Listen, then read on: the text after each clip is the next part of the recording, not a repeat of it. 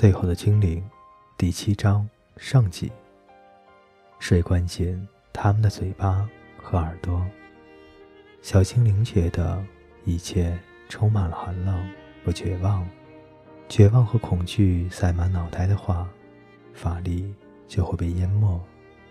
然后突然之间，他想到变成一条鱼。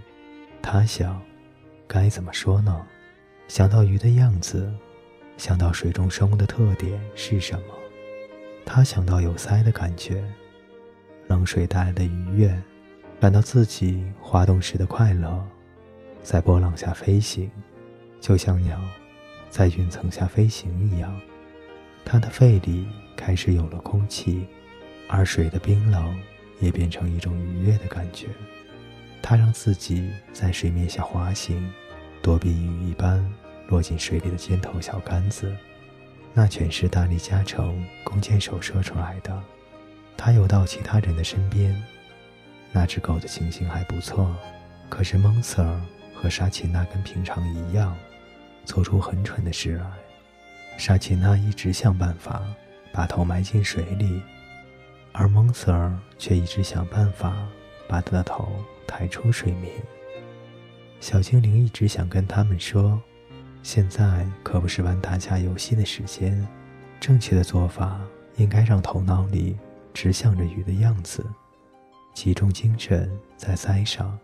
可是蒙 Sir 根本不听他的话，而且还非常粗鲁的、无理的打断了他。幸好水流的方向很正确，离大理加城越来越远，越来越远，远离了骑兵和被吊起来。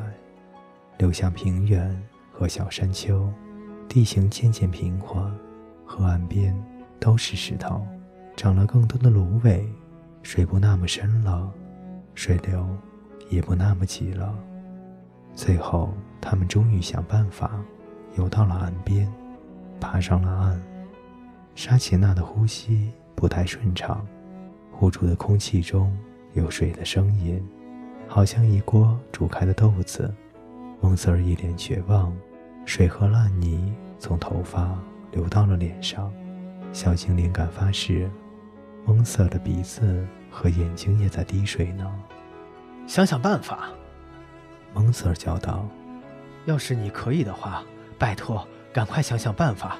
你有办法的，对吧？他快死了。”小精灵大吃一惊，伸手去摸了摸沙琪娜的脸。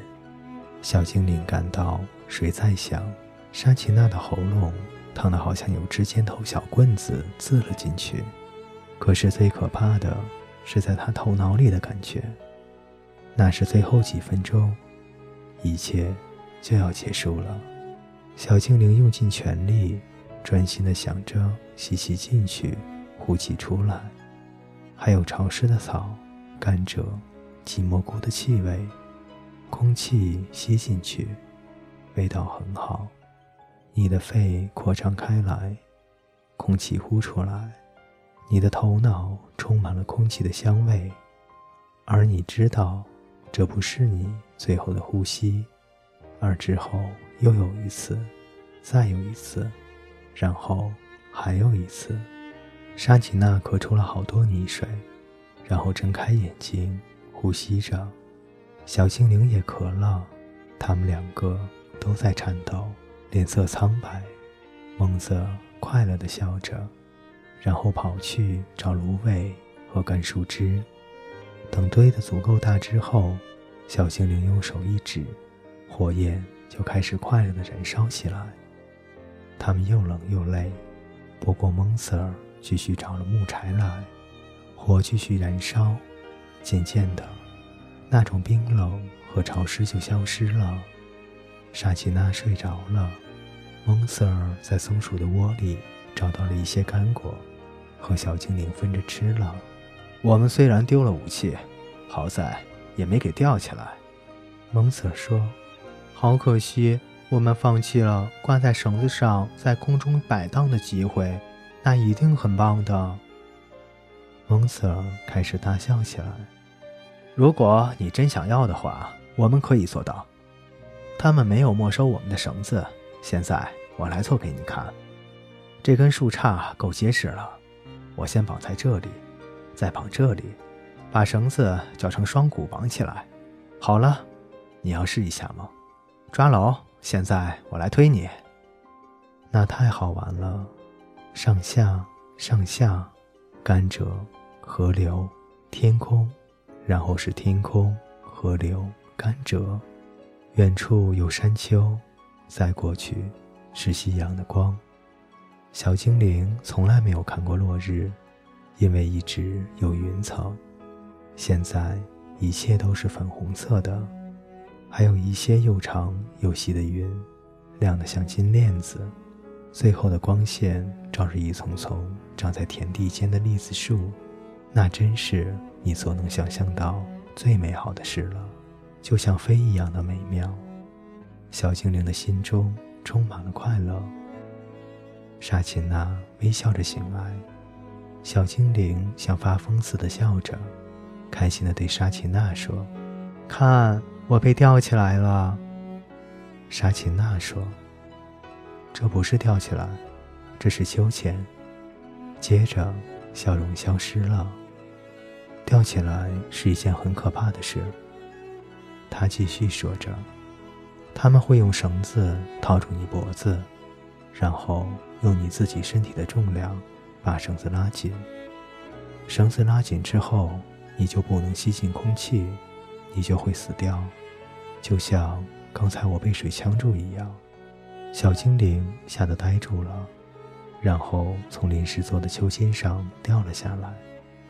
他害怕地睁大双眼，脸色一片灰白，气也喘不过来。他蹲在地上。开始发出一连串断断续续的哀嚎，蒙瑟尔和沙奇娜的身体也变得冰冷不已。蒙瑟尔愤怒地说：“你为什么要告诉他呢？他本来很快乐的，他这一辈子还是第一次这么快乐。因为他将碰到别的人类，因为他下一个碰到的人也会因为他是个精灵而想吊死他。我可不想让他快快乐乐的去死。”还以为绞索是秋千，不快乐总比死掉好。沙琴娜抱着小精灵，紧紧地抱着，哭叫声渐渐的平息。天上开始亮起了星星，蓝宝石般的天边现出黑色的山影。他把小精灵放在秋千上，轻轻地推送。你愿意的话，可以再快乐起来。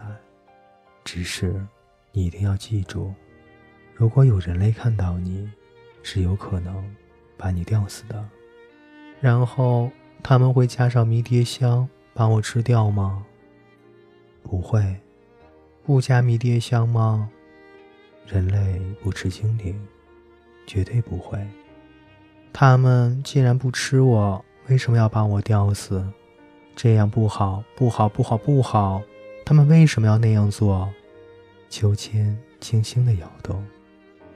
因为人类恨精灵。为什么？接下来一阵沉默。秋千轻轻地晃动。狗打了个哈欠。因为那是你们的错。什么是我们的错？所有的一切。所有的一切。嗯。所有出错的事，黑暗、大雨、淹没地面的洪水、饥荒，我们的孩子会饿死，都是你们的错。还有村庄被洪水冲走，是我们造的雨吗？怎么弄的？小精灵很愤怒。怎么弄的？我怎么知道？说不定就是靠你们想，就下起雨来。要是我想着下雨就能下大雨的话，我也可以想出来大大的太阳来晒干我的脚。而且，小精灵急切地说：“如果我们想下雨，那我们就笨死了，因为水和所有悲惨伤害了你们，一样也会伤害我们，而且更惨。水越涨越高的时候，我外婆为什么不想太阳呢？我妈妈。”去了那个永远不会回来的地方，为什么不会想着回来我们身边呢？小精灵又开始哭了起来。很小声的抽噎着。各位听众朋友，《最后的精灵》第七章上集为您播讲完毕，欢迎您的继续守候与收听。